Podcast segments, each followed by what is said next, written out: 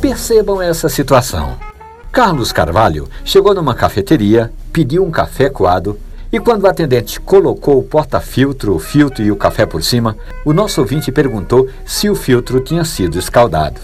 Conversa vai, conversa vem, e o motivo do meu comentário hoje é o seguinte: se você gosta de café coado e usa coador de papel antes de começar a passar o café, é bom que você despeje água quente para escaldar o filtro. Sabe aquele papel do filtro, branquinho, bonitinho? Pois ele tornou-se branco por causa do uso de produtos químicos. Então é muito mais saudável toda vez que você for passar um café, dar uma escaldada no filtro, seja de papel, seja de pano. Essa história e outras tantas do mundo do café estão hospedadas ali na página da radiojornal.com.br ou nos aplicativos de podcast.